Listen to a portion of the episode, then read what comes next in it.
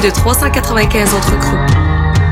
Rendez-vous sur www.popmontréal.com pour consulter la programmation et réserver vos billets.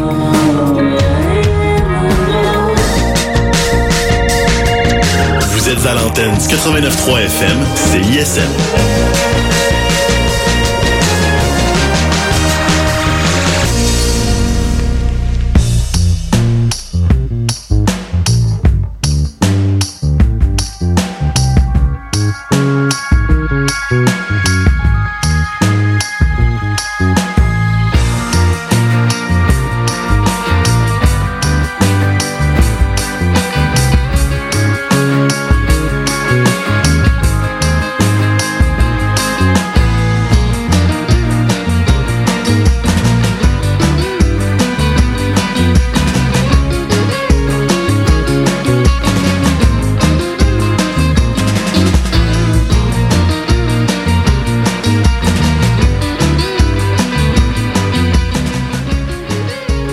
Sommes le jeudi 31 août. Bienvenue à cette nouvelle émission d'À force de chercher. Élise Jeté au micro avec Annie Calamière. Bonjour Annie. Allô? Annie, cette semaine, dans notre émission de vulgarisation scientifique, on se penche dans les, on, on se plonge dans les méandres de la chimie. Exactement. Premier épisode où, euh, à force de chercher, on trouve des chimistes. Oui, Est-ce qu'on peut dire on ça peut chercher On des des molécules. On cherche euh, de la chimie. Exactement. Et euh, pour cet avant-dernier épisode de la saison, Oui. c'est digne de mention, on a réussi. Yes. Et tout un été de science, hein, quand même. Exactement. Et euh, donc, j'ai rencontré cette semaine euh, deux personnes du département de chimie de l'Université de Montréal. Dr Gary Hannon, qui est professeur au département de chimie de l'Université de Montréal et chercheur principal du groupe Énergie verte. Euh, groupe Énergie verte, en fait, c'est le nom que se donne le groupe de chercheurs qui travaillent en photosynthèse artificielle et dans tout ce qui concerne euh, la, la captation de lumière pour la transformer en carburant ou en électricité. OK. Donc, ils se sont comme donné un nom. C'est rare d'habitude. Ils, ils gardent leur nom de recherche. là. Ils sont, de- ils sont brandés. Ils se sont auto-vulgarisés finalement parce que nous, on n'arrête pas de simplifier les choses pour vous. Euh, Les choses scientifiques, on vous les simplifie euh, au micro depuis le début de l'été, mais là, eux, ils ont déjà fait la simplification. Exactement. Ils ont rendu la ça. tâche facile. Exactement. Et euh, aussi, pour l'accompagner, j'ai rencontré Thomas Auvray, qui est aussi euh, étudiant au doctorat en chimie à l'Université de Montréal, qui fait partie du groupe Énergie verte. Et donc, il fait son doctorat sous la supervision de Dr. Hannon. Et il travaille aussi sur le développement de systèmes en photosynthèse artificielle. Donc, euh, grosse émission Oui. qui nous attend. On va parler de choses sérieuses. Oui. Mais moi, quand il est question de molécules et de chimie en général, je dois admettre, euh, Annie, je vais, je vais te faire un aveu. Euh, j'ai échoué mon cours de chimie à- au cégep. C'est pas faute d'avoir essayé. Hein. J'ai, j'ai fait un changement de parcours euh, scolaire par la suite. Là. Assez drastique. Ah, oui, ce, ce fut draconnier, mais euh, euh, j'ai tenté la chimie au cégep et on dirait que c'est le niveau où, euh, pour moi, ça ne fonctionnait plus. là. Jusqu'au secondaire, ça fonctionnait, mais par la suite, c'était rendu trop poussé pour mon, ma- mon cerveau de, de communicatrice et non pas de scientifique. Exactement. Mais je te comprends tout à Oui. fait, même que pour moi, euh, j'ai fait mes sciences fortes de secondaire 4, Oui. dans le temps qu'il y avait ça Oui. encore. Euh, mais je n'ai pas fait mes chimies physiques. Donc euh, moi, la chimie, euh, c'est ça fait plus que 10 ans que j'ai terminé mon secondaire, donc c'est loin derrière moi. Oui. Et en plus, euh, là, on parle de photosynthèse. Euh, la dernière fois que j'ai vraiment parlé de photosynthèse, on s'entend que globalement, les gens, euh, ça fait partie de la culture générale de connaître ce processus qui est la photosynthèse. Oui. Euh, mais la dernière fois que je me suis penchée sur la question, c'était dans mon cours d'écologie de secondaire 1. Oui, ce, ce fameux cours d'écologie hein, où on allait souvent, je sais pas si c'était ton cas, mais on allait souvent en nature pour observer des phénomènes, euh, des phénomènes naturels, dont la photosynthèse. Ah ouais, Oui, moi, oui, oui. nous, on restait dans la classe. faisait ça. euh, mais moi, je viens de région, ça doit être pour ça. C'est ça. Donc euh, voilà, j'en profite pour saluer Madame Boyer de l'école secondaire de la Cité des Jeunes, la dernière personne qui m'a parlé de photosynthèse avant cette semaine. Wow! Et donc euh, pour les auditeurs qui auraient besoin de se faire rafraîchir la mémoire, comme moi cette semaine et peut-être toi, Peut-être moi. peut-être toi, euh, ma première, la première question que j'ai posée à nos chimistes, euh, c'était Qu'est-ce que la photosynthèse? On ja- là, on jase pas tout de suite de photosynthèse artificielle, on jase de photosynthèse naturelle. Qu'est-ce qui se passe dans la nature? On écoute Thomas Auvray nous l'expliquer. La photosynthèse, c'est le procédé par lequel la nature utilise la lumière pour produire la matière qui la constitue. Donc, typiquement, l'exemple le, plus simple, c'est prendre une plante, prendre une feuille. Une feuille, c'est vert parce qu'il y a des colorants qui absorbent la lumière, typiquement la chlorophylle. Et à partir de cette lumière absorbée, elle est capable de transformer le dioxyde de carbone, donc le CO2, en matière organique pour fabriquer les cellules ou pour fabriquer ses constituants. Un procédé euh, très simple, hein, donc, on avait appris en secondaire 1 euh, toutes les deux. Exactement. donc, euh, pour pour resimplifier, donc les plantes captent la lumière et à l'aide d'un procédé chimique, donc vont absorber le carbone et relâcher dans la nature l'oxygène et aussi produire de l'énergie, oui, des glucides. donc ça c'est ultra ultra simplifié ce que j'ai demandé ensuite à, nos chimistes avant d'entrer dans le vif du sujet, c'est euh, j'ai lu un peu partout en me préparant à cet épisode-là que la photosynthèse, c'est rien d'autre que euh, la réaction chimique la plus importante sur Terre. Euh, est-ce que tu t'es déjà T'as déjà constaté ça? J'ai jamais, en fait, classé l'importance des réactions chimiques qui se passent dans l'univers. C'est bon. Donc, j'ai demandé à M. Hannon ce qu'il pensait de cette citation-là. Moi, je serais absolument d'accord euh, parce que avec ça, on peut, on produit, disons, juste avec les, les, les plantes et les algues, on, on, produit toute la masse qui peut absorber le CO2 de l'atmosphère. Et non seulement ça, le, le sous-produit de la réaction photosynthétique euh, est la production d'oxygène, donc O2, que, nous autres, on, respire évidemment. Donc, c'est un procédé qui est essentiel pour la vie, euh, pour donner l'oxygène et pour enlever le CO2 qu'on sache euh, qui euh, contribue au réchauffement climatique. Donc, tu avais raison, c'est euh, effectivement le procédé chimique le plus important hein, et le plus influent dans notre quotidien. Ben oui, c'est fou comment on minimise ces choses-là. Tu sais, on, on pense pas souvent à la chimie en général, aux réactions chimiques qui ont lieu partout dans notre vie, mais tu sais, sans la photosynthèse, oui il y aurait juste pas de vie sur Terre. Là. Tout à fait. C'est aussi, euh, aussi fort que ça. Oui, et la chimie, ça, ça, ne se passe pas seulement que dans des labos. Là. On, on, on dirait qu'on a tendance à minimiser les réactions chimiques qui, se qui sont provoquées par euh, des éléments naturels ou qui... Par l'évolution, tout simplement. Oui, exactement, tout à fait. Exactement. Mais là, eux, ils font pas de la photosynthèse régulière, ils font de la photosynthèse artificielle. Oui, en fait, euh, plusieurs scientifiques depuis... C'est pas une nouveauté là, que les scientifiques se demandent comment recréer ce procédé-là mm-hmm. euh, de la façon la plus efficace possible parce que, justement, une, une réaction chimique aussi puissante euh, si elle, on était capable de la reproduire en laboratoire, on pourrait produire de l'énergie de la sur le même modèle que la nature. Oui. Euh, L'affaire, c'est que la nature a eu 5 milliards d'années pour parfaire euh, cette, euh, cette, réaction, cette technique. euh, donc, euh, la photosynthèse naturelle, c'est super complexe et c'est très complexe à recréer. Alors que la, ben, en photosynthèse artificielle, on essaie de, le, de simplifier la formule, donc de trouver les meilleures combinaisons pour pouvoir arriver à faire quelque chose et, et non seulement réaliser la photosynthèse artificielle pour créer de l'énergie, mais en plus, mettons qu'on voit grand, là, ben, multiplier, euh, commercialiser cette technologie pour que ça remplace certaines de nos technologies. OK. Donc, euh, si on y va euh, avec la base, on va aller écouter maintenant euh, Dr. Gary Hannon à nouveau, qui va nous expliquer un peu c'est quoi le principe de la photosynthèse artificielle. La photosynthèse artificielle, c'est quand on essaie de dupliquer la fonction de la photosynthèse naturelle sans dupliquer forcément la structure exacte que la nature utilise. Donc la nature a utilisé euh, pendant 5 milliards d'années, a pu évoluer vers des, des, plantes vertes et les algues qui pouvaient faire ces procédés, mais c'est très complexe dans, dans la cellule. Donc nous autres, on n'a pas 5 milliards d'années. Euh, normalement, les thésards veulent, veulent, terminer en 4 ans, donc c'est un peu trop long. Euh, mais là, euh, qu'est-ce qu'on peut faire? C'est qu'on peut avoir des colorants artificiels euh, qui vont absorber la lumière. Et une fois qu'on a ces, ces, absorbé la lumière, il y, a, un procédé de transfert d'électrons, les électrons qui forment des liaisons. Et on peut produire, par exemple, le plus simple, c'est de connecter deux hydrogènes pour former H2 donc le dihydrogène qui peut être utilisé comme carburant, par exemple, dans des piles combustibles.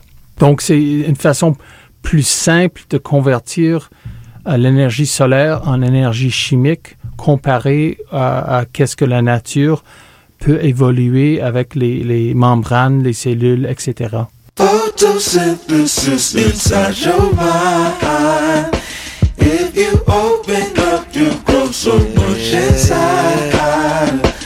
Feeling I'm in love with you. I need it like a drug with you. I'm feeling like I'm done with you. I don't like feeling like that because you a five sign. I don't wanna divide back. Yeah. I be rolling extra fast. I be burning the hell of gas. You can see my tire tracks. Travel a million miles for you. Rockin' versatile style for you. Just to walk down the aisle with you. On this lyrical mission in my brain is my assistant. Shooting gems on the instant. Yeah. Now you see my persistence while I'm creeping in the distance, and my game is so consistent. Yeah, I hope that you were listening to everything I'm spitting, cause it's meant for you to listen. Uh, cause I mentioned it subliminally. I'm trying to get you to see it's the pro wisdom. Yeah, tell it. Uh, photosynthesis inside your mind. If you open up, you grow so much inside.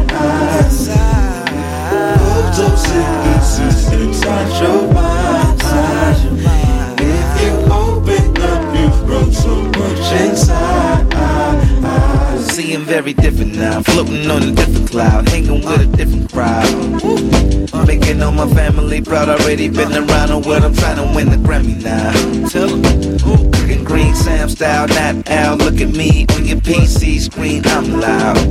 Hear me in your dreamland, I'ma make you wet, girl. I could be your dream man. Yeah. Available on a weekday, a Monday, a Tuesday, or even on the weekend. And, and no, I'm not the weekend shit. I'm the whole week. I can flow with no beat.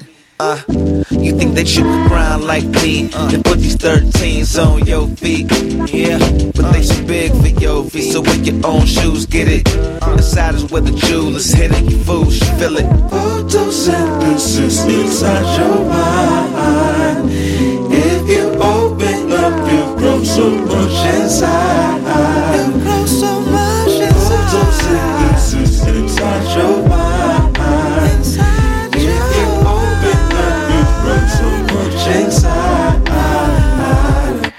Photosynthesis inside your mind.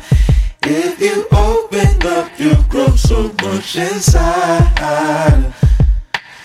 Photosynthesis inside your mind. If you open up, you grow so much inside.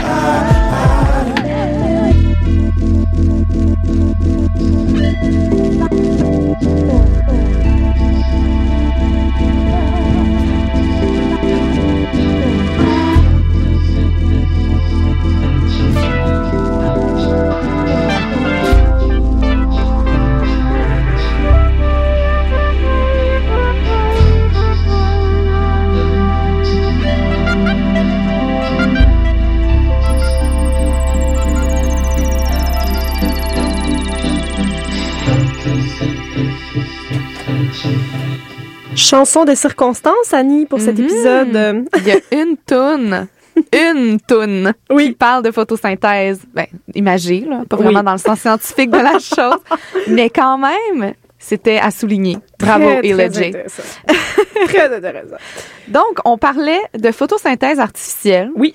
Euh, donc, on rappelle aux auditeurs qu'on a rencontré Dr. Gary Hannon, professeur au département de chimie de l'Université de Montréal, et Thomas Auvray, étudiant au doctorat en chimie à l'Université de Montréal, tous deux chercheurs euh, du groupe Énergie verte qui, euh, grosso modo, cherche des façons euh, plus simples de capter l'énergie solaire et d'en faire des réactions chimiques et de l'énergie euh, chimique afin de, dans l'avenir, euh, en faire des énergies vertes. Oui. Donc, euh, c'est super intéressant. Et très positif pour l'environnement. Exactement. Euh, puis, euh, on va les écouter tout de suite nous parler euh, des travaux du groupe Énergie verte, en quoi ça consiste. Dans les laboratoires, euh, qu'est-ce qu'on de la, la- notre nom c'est le, le groupe énergie verte. Donc on essaie de développer de nouveaux euh, photosensibilisateurs, donc les molécules qui peuvent capter euh, l'énergie solaire. Et aussi, euh, une fois qu'on a capté cette énergie, il faut sortir les, les électrons de cet état excité. On veut former des liaisons chimiques pour faire des carburants. Euh, donc, on veut, on a besoin aussi des, des catalyseurs qui vont prendre, prendre les électrons et faire des liaisons chimiques. Donc, on travaille sur les deux bouts.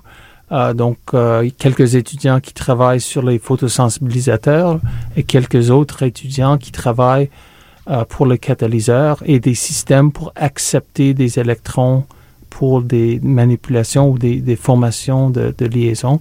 Et c'est un peu ça, le Thomas, son projet était spécifiquement sur cette type d'idée de comment extraire les électrons des états excités.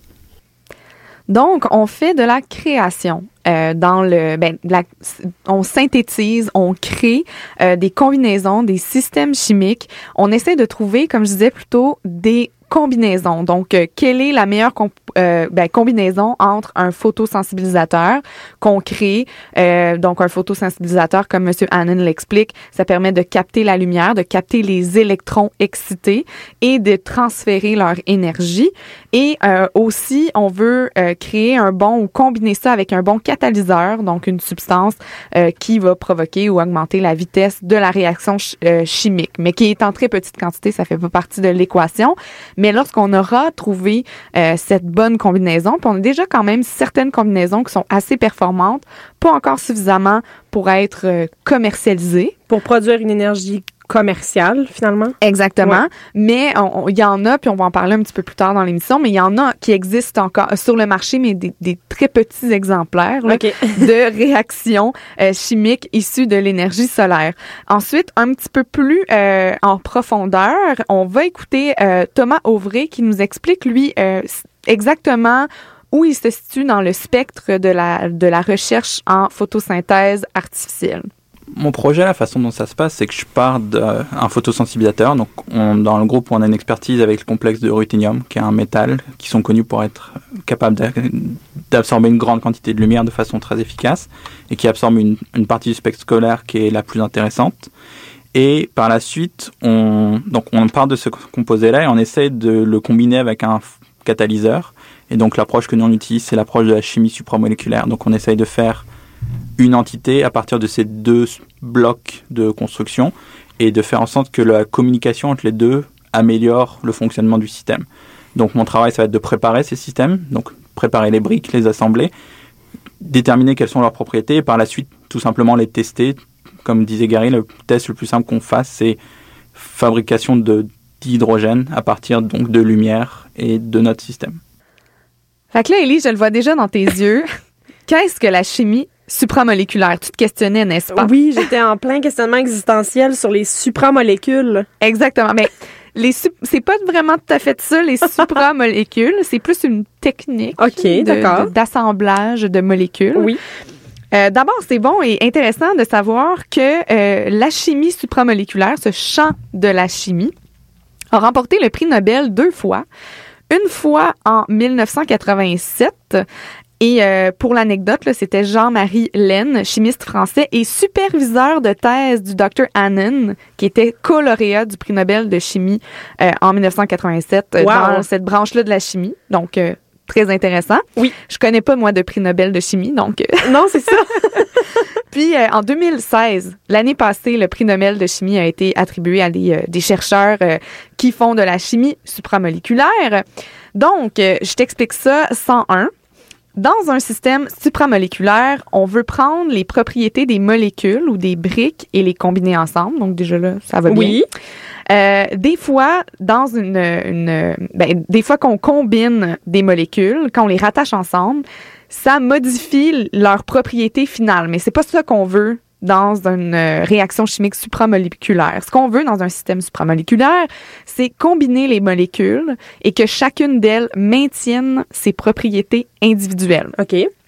Donc, ce qu'on veut, c'est que dans un cadre de photosynthèse artificielle, c'est que le photosensibilisateur et le catalyseur forment une entité, que chacun des éléments conserve ses propriétés initiales et que leur communication, donc la communication entre le, photo- le photosensibilisateur et le catalyseur, améliore le fonctionnement du système. Donc, à l'UDM, qu'est-ce qu'on cherche à trouver? C'est la meilleure façon de rattacher les deux euh, et trouver donc la bonne combinaison de quel catalyseur va le mieux accepter les électrons du photosensibilisateur. C'est beaucoup plus clair. Maintenant, oui. oui. Donc, euh, voilà, c'est ça la chimie supramoléculaire et c'est la technique principale qui est utilisée euh, par Thomas Auvry, mais aussi par plusieurs chercheurs à l'Université de Montréal. Puis là, euh, lorsque, en fait, le, ce que le, le photosensibilisateur fait, c'est, oui, capter la lumière, on l'a dit tout à l'heure. euh, Ici, à l'Université de Montréal, on utilise des combinaisons avec des métaux. Euh, Jusqu'à maintenant, ça a démontré euh, des meilleurs résultats pour capter euh, l'énergie solaire et ce qu'on recherche de l'énergie solaire. Et ce qu'on recherche de l'énergie solaire, c'est les électrons. Puis là, je vous laisse nos chimistes euh, vous expliquer ce qui se passe quand on capte des électrons. chaque fois qu'une molécule est, capte un, un- un photon, donc la lumière, il est excité. Donc les électrons sont, excités, ça devient très réactif. Donc on veut dans cet état très réactif de capter les électrons et les utiliser pour nos fins. Donc qui est utiliser ces électrons pour former des liaisons euh, entre des différents atomes, donc faire des différentes euh, molécules qui sont très énergétiques comme H2 ou si on réduit CO2, qui serait très pratique pour former le méthanol. Donc, méthanol peut être utilisé comme carburant. Donc, si on peut convertir le CO2 de l'atmosphère dans une molécule comme méthanol, on pourrait utiliser le méthanol comme carburant au lieu de utiliser les, euh, euh, de l'essence, euh, par exemple. Donc, c'est une bonne nouvelle, tout ça, parce que ça, ça crée des énergies vertes vraiment facilement, entre guillemets, facilement, parce qu'on s'entend qu'il y a une grande recherche scientifique derrière tout ça. Oui, exactement. C'est super optimiste et euh, c'est probablement l'une des technologies de l'avenir. Donc, c'est Ouais. super le fun de savoir que ça se fait à l'Université de Montréal. Et que ça s'en vient, que c'est pas euh, une, c'est pas une utopie de penser qu'on va pouvoir s'en servir euh, dans un avenir rapproché. Non, pas du tout. Là, c'est quelque chose qui pourrait arriver. Peut-être pas l'année prochaine, peut-être dans un horizon de 10-20 ans, peut-être. Euh, mais ça, ça promet beaucoup, surtout que euh, je pense qu'il y a pas, bon, en tout cas là, je parle en tant que non scientifique, mais il me semble que ça semble logique de s'inspirer des réactions chimiques de la nature pour essayer euh, de les reproduire pour créer de l'énergie. Oui, et ça fait depuis le début de la saison que à chaque fois qu'on est euh, confronté à des grandes découvertes scientifiques, on dirait que chacune des euh, chacune des choses qu'on s'imagine qu'on va qu'on va découvrir en faisant nos recherches et en, en interviewant les chercheurs, c'est que euh, tu sais les, les les grandes découvertes s'en viennent pour bientôt, puis finalement à- au bout du compte, on se rend compte que tu sais euh, trouver une nouvelle ba- planète habitable par exemple, Oui. ça peut ça peut pas vraiment se faire demain, mais là de voir une technologie qui va pouvoir être utilisée de notre vivant, c'est quand même rassurant. Oui, tout à fait. oui. Et euh, j'ai ensuite demandé à nos chercheurs euh, à quoi ça ressemble parce que, euh, tu sais, je veux dire, là, on parle, là, on fait des tests. euh, euh, à quoi ça ressemble un, test? On parlait l'autre jour euh, d'astrophysique solaire. À quoi ça ressemble les modélisations du soleil? Mais ça se fait sur ordinateur. À ce moment-là, ici, un test de photosynthèse artificielle, ça ressemble à quoi? Dans, le laboratoire où on travaille, on utilise une approche sur ordinateur effectivement, mais c'est principalement on, on fabrique ces composés. Donc on a en main, on a des poudres, on a des solides, des cristaux qu'on met en solution pour faire le test. Donc c'est vraiment on prend un, vial, donc un flacon, on met nos, donc notre système, les, un solvant pour dissoudre le tout, des un acide pour être la source de protons pour faire le dihydrogène et on met ces flacons sous une. On a un, un, un petit photoréacteur qui est avec des, des LED. Mhm. Donc tout simplement, on utilise un. C'est celui qu'on a, c'est une marmite qu'on a modifié avec des LED qu'on a fait déplacer pour le moment. On est en train d'en construire un deuxième qui est un peu plus joli que juste une marmite percée, mais ça fonctionne bien pareil. Et après ça, en fait, on analyse les gaz qui sont formés, parce que le dihydrogène, c'est un gaz, donc on, on utilise un chromatographe gaz pour analyser quels gaz sont émis et en quelle quantité.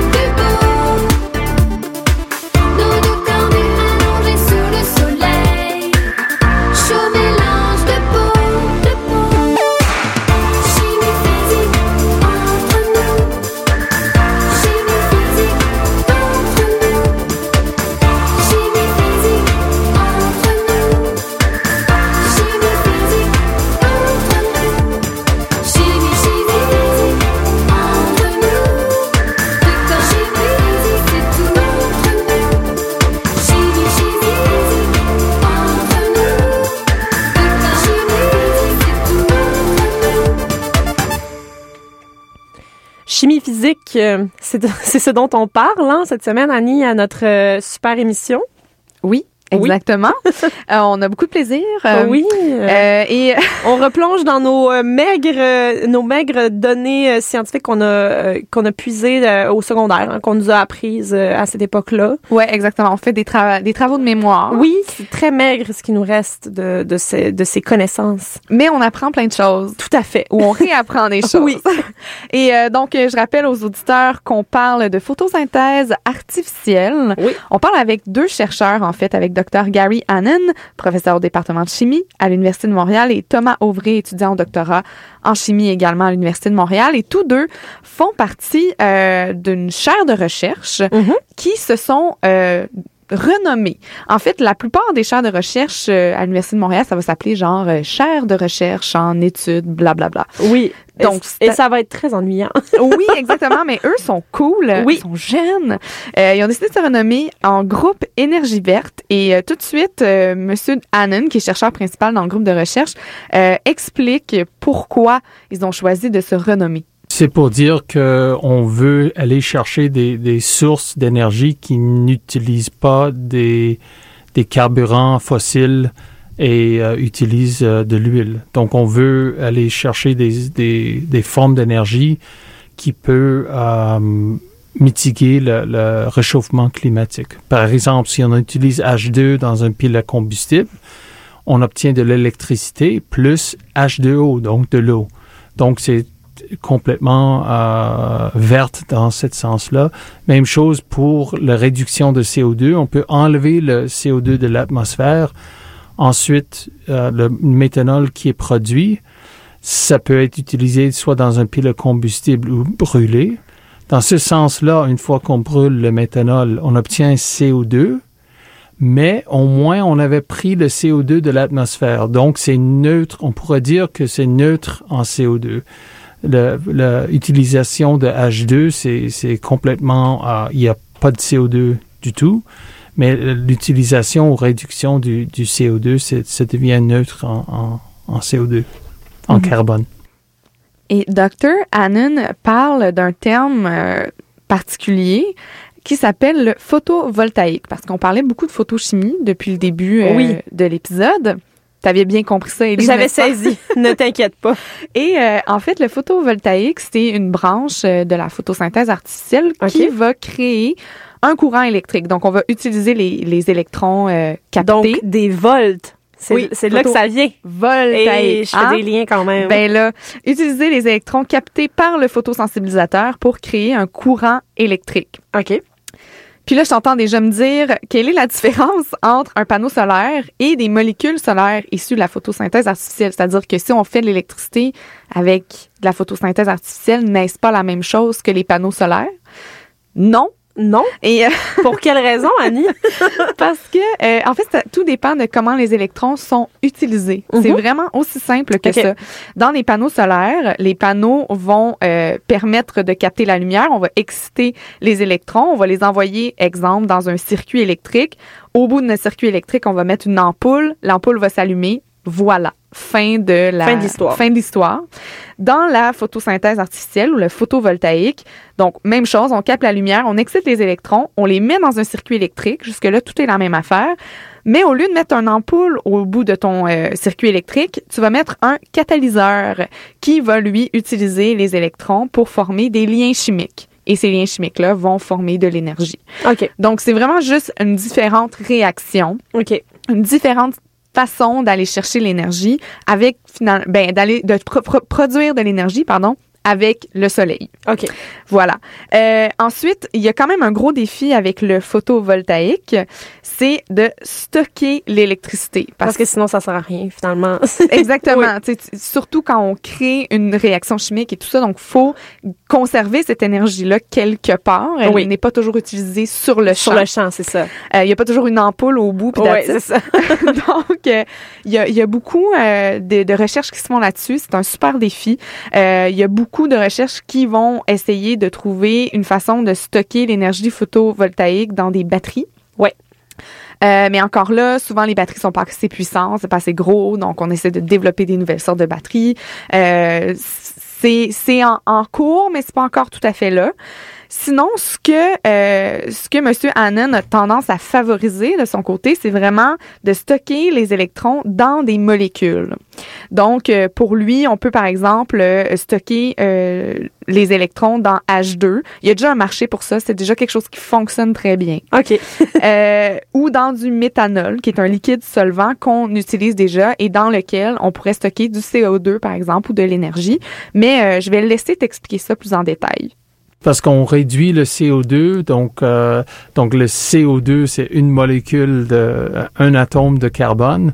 Méthanol c'est euh, CH4O, donc il y a il y a un, un atome de carbone là-dedans. Donc euh, qu'est-ce qui arrive, c'est quand on brûle le, le, le- ou utilise pour le, le méthanol pour former de l'énergie, on obtient CO2 puis H2O.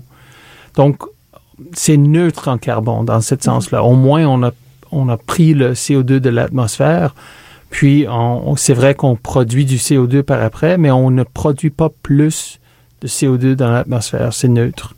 Parce que si on prend les, les, les, euh, l'huile, donc on prend toute cette carbone qui est dans, dans la terre, puis on le brûle, on met le dans l'atmosphère. Au moins, c'est une façon de juste garder le même niveau de, de, de CO2 dans l'atmosphère.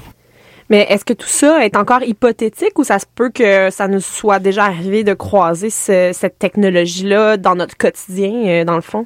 Dans le quotidien, il y a peu de chance. Euh, dans le milieu industriel, de plus en plus, Oui. de plus en plus d'entreprises se tournent vers ce type d'énergie-là Mhm. euh, parce qu'ils savent qu'ils, devront très bientôt euh, cesser d'émettre ou émettre de façon beaucoup, beaucoup, beaucoup moindre. Ce sera des changements très drastiques. Donc, de plus en plus d'entreprises s'intéressent ou vont financer des projets comme ça. Euh, mais quand même, c'est c'est à voir, mais c'est encore, tu sais, avant que ce soit domestique, qu'on voit ça à notre domicile, euh, c'est pas demain la veille. Mais je vous laisse, euh, ben, je te laisse quand même euh, écouter euh, Dr. Hannon et Monsieur Thomas Auvray nous donner quelques exemples d'endroits où on aurait pu rencontrer où, où œuvre cette technologie?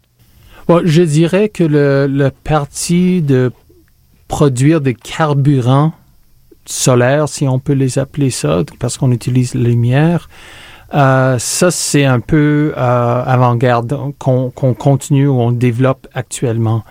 Une autre étape qui est assez connue, c'est d'utiliser, on dit, la photovoltaïque. Donc, on a des ou avait un projet en photovoltaïque dans, dans le groupe où on utilise ces colorants. Et une fois, comme j'avais mentionné, on a cet état excité qui est très instable et on utilise l'électron pour former un courant électrique. Au lieu de produire un carburant euh, moléculaire, on utilise les, électrons pour former euh, l'électricité. Donc ça, c'est classiquement, on, on connaît les, les cellules solaires. Donc, mais nous autres, on- il y a beaucoup de recherche euh, qui est qui est utilisée pour des différents types de photosensibilisateurs et ça, c'est déjà commercial.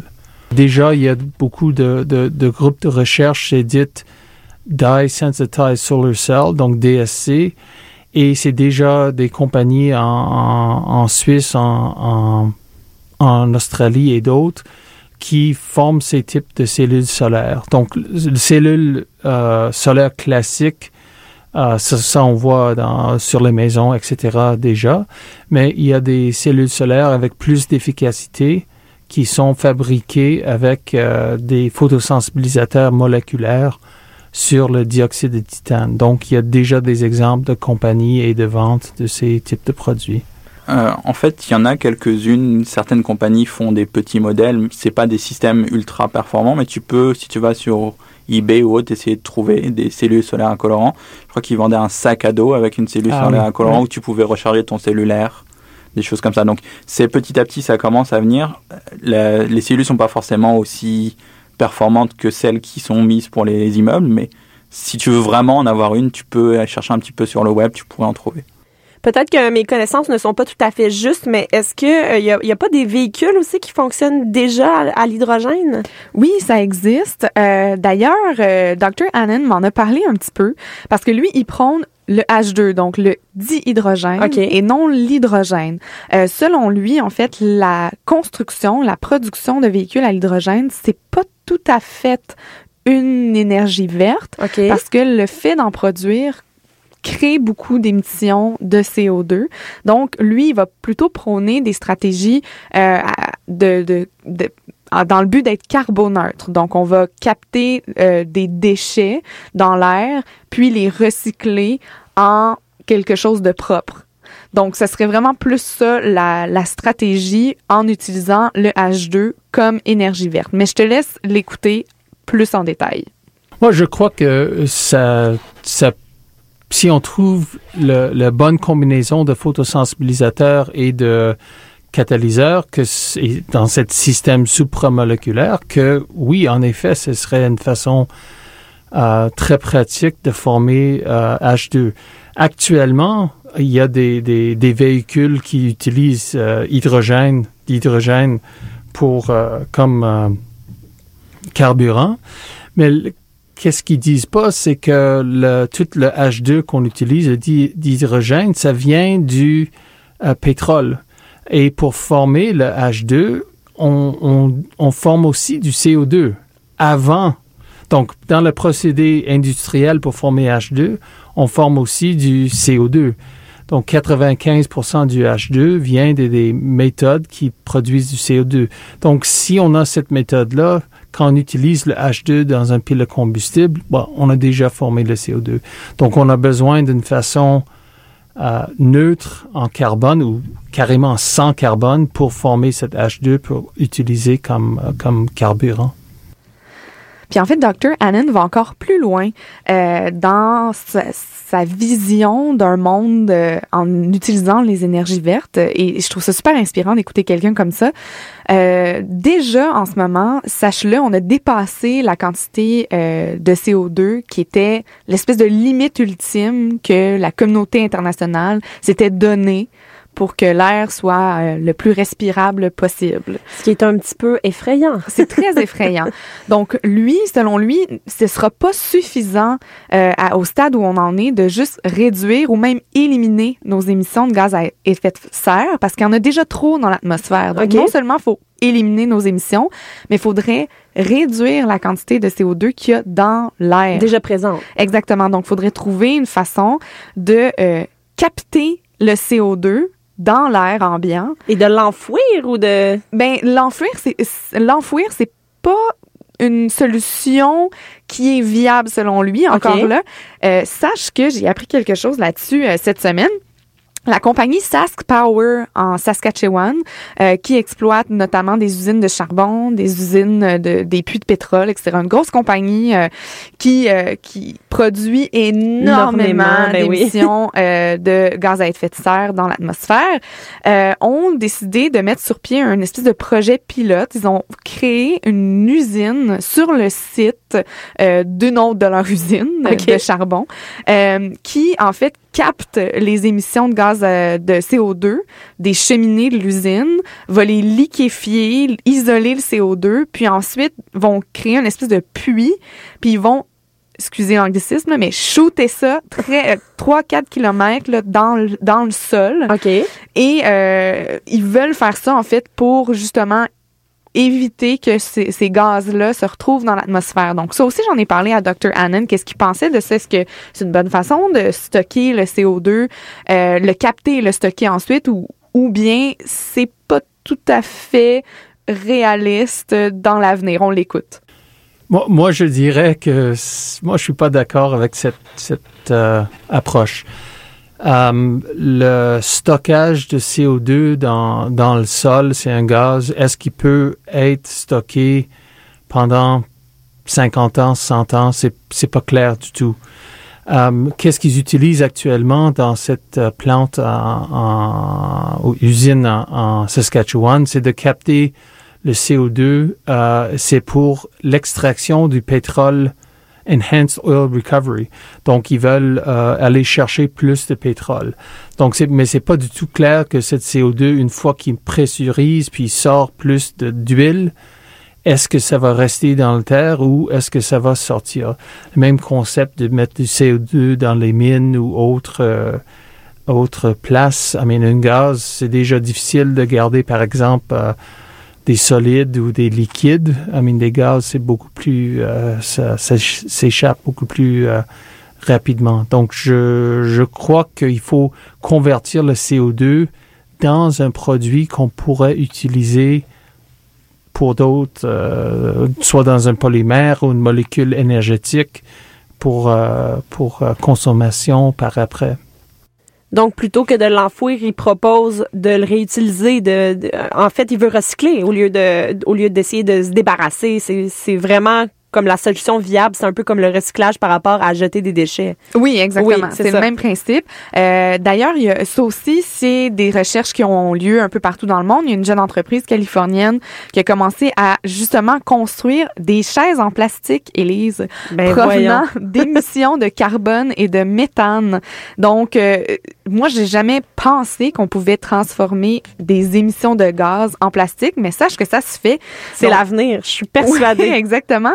C'est ce que da- euh, Dr. Annan veut dire par la transformation de carbone en objet ou en produit qu'on peut utiliser. Donc, c'est vraiment rendre utile nos déchets. Euh, le seul problème avec le plastique, bon, on le sait, c'est qu'ensuite, on est pogné avec le problème de l'enfouissement des déchets en plastique. Mais c'est des c'est du plastique qui vient pas du pétrole, mais qui vient des déchets, des émissions euh, des usines. ce, Donc, qui est, ce qui- est finalement une bonne nouvelle par rapport à, aux objets en plastique qu'on a actuellement. Exactement. Oui. J'ai demandé par la suite à Dr. Annan et à Monsieur Auvry, c'est quoi qui démarque l'Université de Montréal là-dedans? Parce que là, on a, on a jasé pendant toute l'émission de c'est quoi la photosynthèse artificielle. On n'est pas les seuls au monde à en faire, certainement. On a parlé d'autres projets qui sont faits ailleurs au Canada, ailleurs dans le monde. Mais en quoi l'Université de Montréal est spéciale dans la photosynthèse artificielle? Moi, je dirais que récemment, on a eu euh, en 2013 une, euh, des fonds du euh, Fondation de l'innovation canadienne, donc un- un- un- une grande subvention pour euh, acheter les équipements pour euh, faire ce type de recherche en termes de développement de photosensibilisateurs, développement de catalyseurs. On a eu, le, par exemple, euh, l'installation de la plus puissante euh, diffractomètre de rayon X euh, dans le monde, qui n'est pas un synchrotron, parce que des synchrotrons, ça, c'est des grosses affaires qui coûtent des milliards de dolla- dollars. Mais on a eu la première installation au Canada de cet équipement grâce à cette subvention du, du FCI. Donc, on a eu des, des, des, des ressources et aussi le, le on a le personnel avec l'Université de Montréal, avec collaboration de des collègues euh, à Polytechnique aussi pour ce, ce type de recherche. Et je crois que le Mo- Montréal est un pôle intéressant pour la recherche en photosynthèse artificielle et euh, même dans les recherches dans les batteries euh, à cause des quatre universités qui sont ici à, à Montréal. Bah, moi, j'ai eu la chance d'arriver justement en 2013, donc quand tous les équipements ont commencé à être achetés. Donc moi, je suis arrivé en même temps que les équipements. Que j'ai commencé à travailler avec plein de nouvelles machines, plein de nouvelles possibilités de travail, ce qui fait que mes projets pouvaient être orientés un peu différemment parce que j'avais ces machines à disposition pour en profiter pour développer des choses, non seulement pour avancer, mais aussi pour utiliser ces machines pour voir ce qu'elles nous apportaient. Donc c'est quelque chose de vraiment une chance que j'avais dans, dans mon doctorat. Et au niveau de l'Université de Montréal, bah, on, sait tous à quel point le- l'environnement à Montréal aussi incite à développer quelque chose de vert, parce qu'on est quand même dans une ville qui est très, très verte en termes de juste à l'œil et aussi en termes d'initiative. Donc c'est quelque chose qui est, je pense, c'est un bon environnement pour développer ce genre d'idées.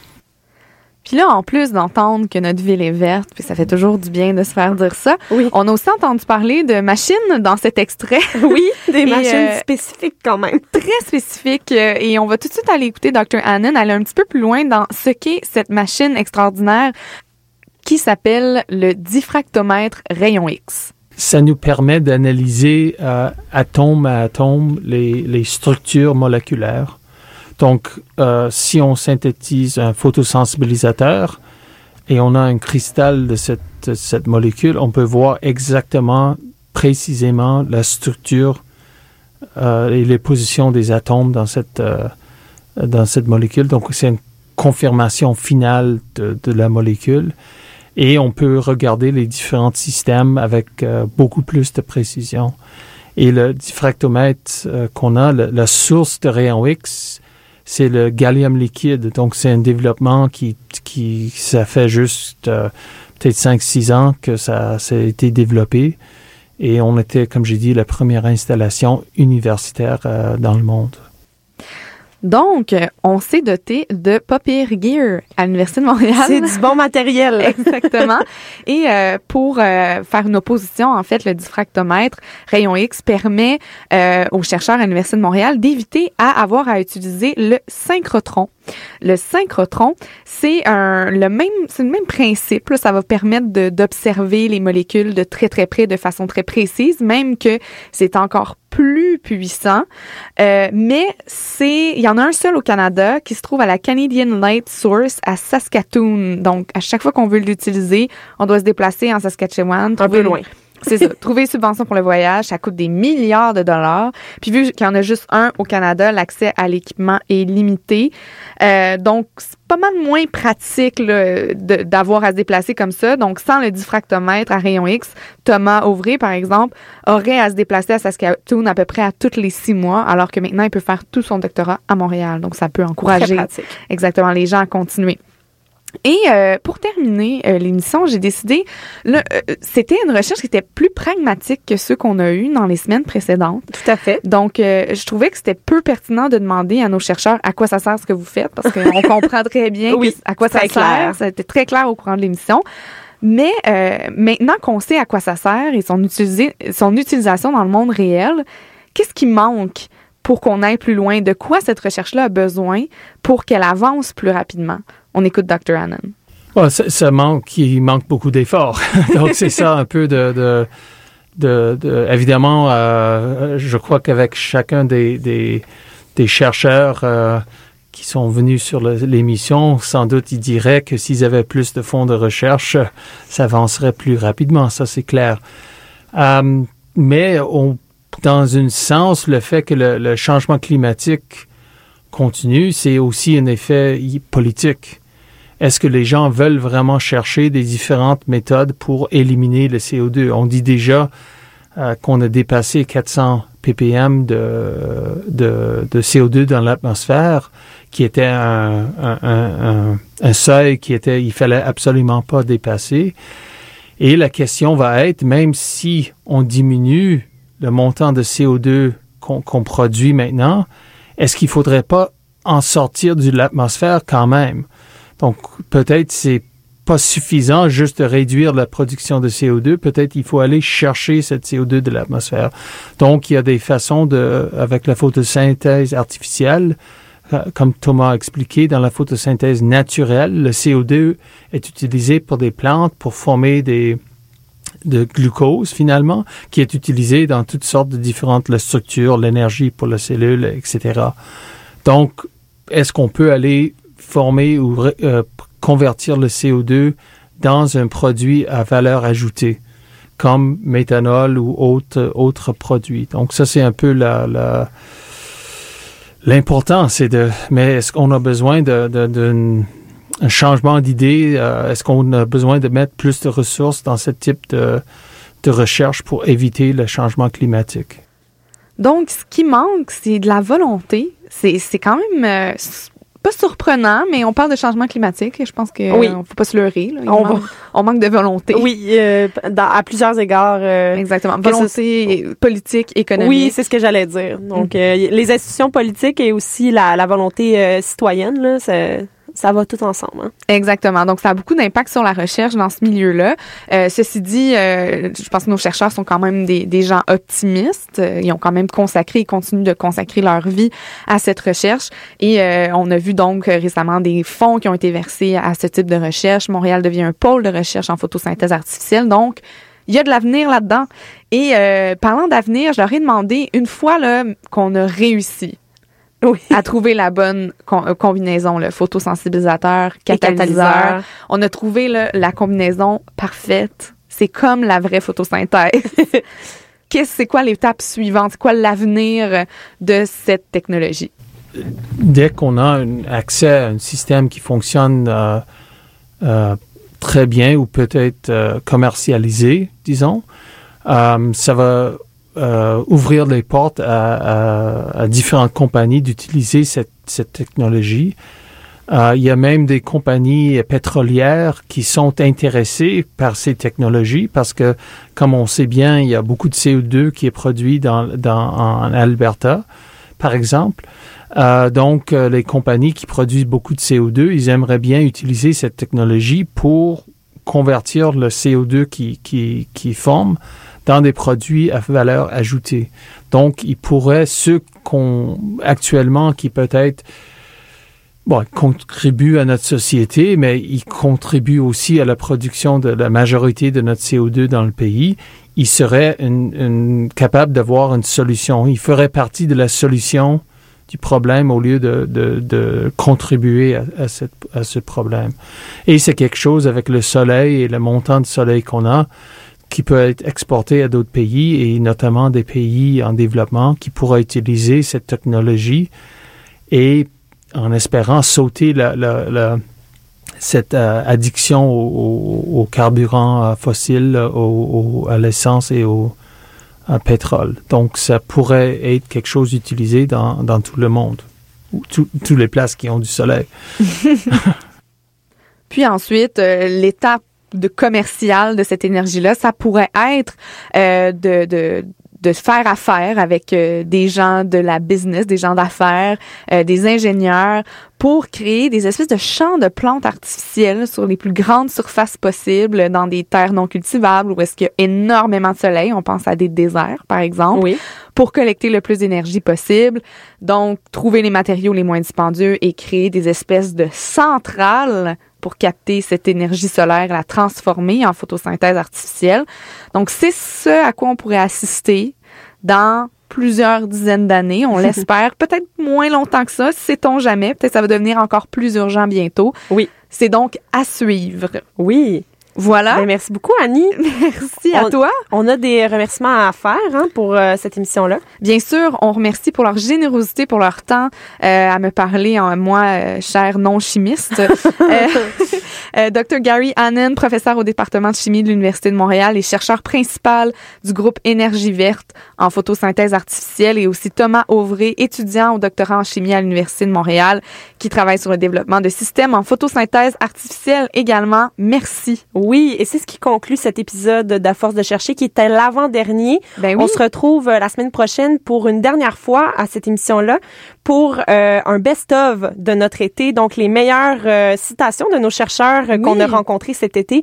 Je pense que ça va être ça va être très pertinent. Oui, ça Oui. va être bien le fun. Très intéressant. Donc, si jamais vous avez des commentaires ou des questions, n'hésitez pas à aller sur notre page Facebook. À force de chercher, on vous souhaite une excellente semaine. À la semaine prochaine. Bye bye. Ciao.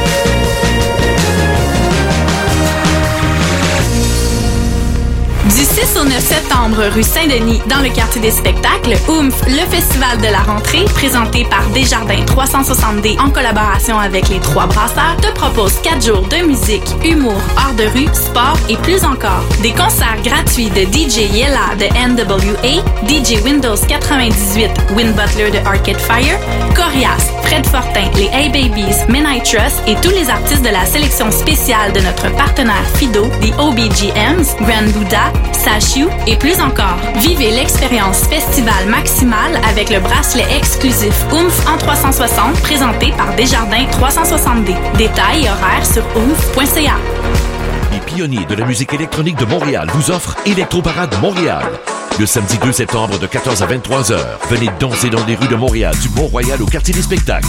Des douzaines de DJ mettant en vedette Paul Cockburn présente Back to the Future, Netsky, Agoria, Mistress Barbara Invite et plus encore. Avec les chars allégoriques Sonic, Beach Club, Pique-Nique électronique, I Love Neon et plus. C'est un événement gratuit et vous êtes invités. Visitez electroparade.com, un événement Montréal 375 produit par Evenco et Meg Montréal Festival. L'ambiance est toujours électrisante au match de football des Carabins. Soyez des nôtres le vendredi 15 septembre dès 16h pour le méga tailgate de la rentrée. Tous les détails au carabinfootball.ca. Cette capsule est présentée par Promotion Propaganda qui vous propose cette semaine. Joignez-vous à nous pour la deuxième édition du Yoga immersif présenté par Yoga Tribes et Sound Off pour une journée entière au Bassin Peel à Montréal le 9 septembre. L'événement Yoga immersif tire profit de la technologie sans fil Sound et offre une expérience unique et personnalisée qui vous plaira à coup sûr. Réservé sur www.yogatribes.com. L'admission sur le site est gratuite et vous pourriez courir la chance de gagner une retraite de yoga en Tunisie. Rendez-vous le 9 septembre. Le jeudi 7 septembre, vous êtes invité dans le Milex pour le kick-off party de Projet X, un 5 à festif avec une série de 7 prestations live imaginées par la beatmakerie, dont Man I Trust, Wizard, Uri et un DJ set de la bronze. Tous les détails sur projetx.ca. Pour savoir ce qui se passe dans le monde culturel et urbain, consultez nos différents présentoirs partout à travers Montréal. Promotion Propaganda, c'est la culture à portée de main. Pour le dollar pour le gain. Comme un pari avec un chocolat marocain. On a eu des passes difficiles, mais ça bien. T'aurais pas de la dinde, un que tu peux dingue. Ici Ken Lo à Claha. Souvent, puis on fausse Vous êtes présentement plugué sur CISM 89.3. Avec du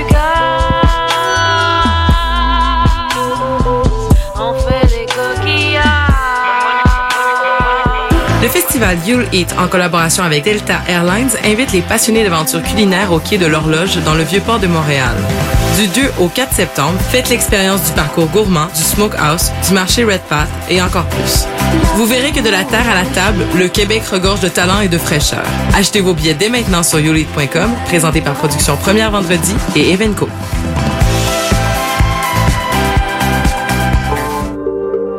Viens fêter le 375e anniversaire de la ville de Montréal avec le Festival international de musique pop Montréal le samedi 16 septembre 2017 à l'ancienne école des beaux-arts et au théâtre Rialto. Au programme de cette session 375e, découverte et bonne ambiance avec barbecue, activités pour les grands et les petits et surtout de super concerts. Entrée libre et gratuite sur inscription sur www.popmontréal.com.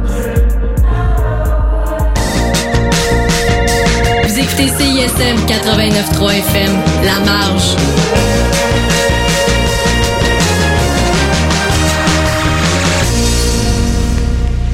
Oui, vous êtes bien euh, en ce moment live de la 15e édition euh, de du festival FME.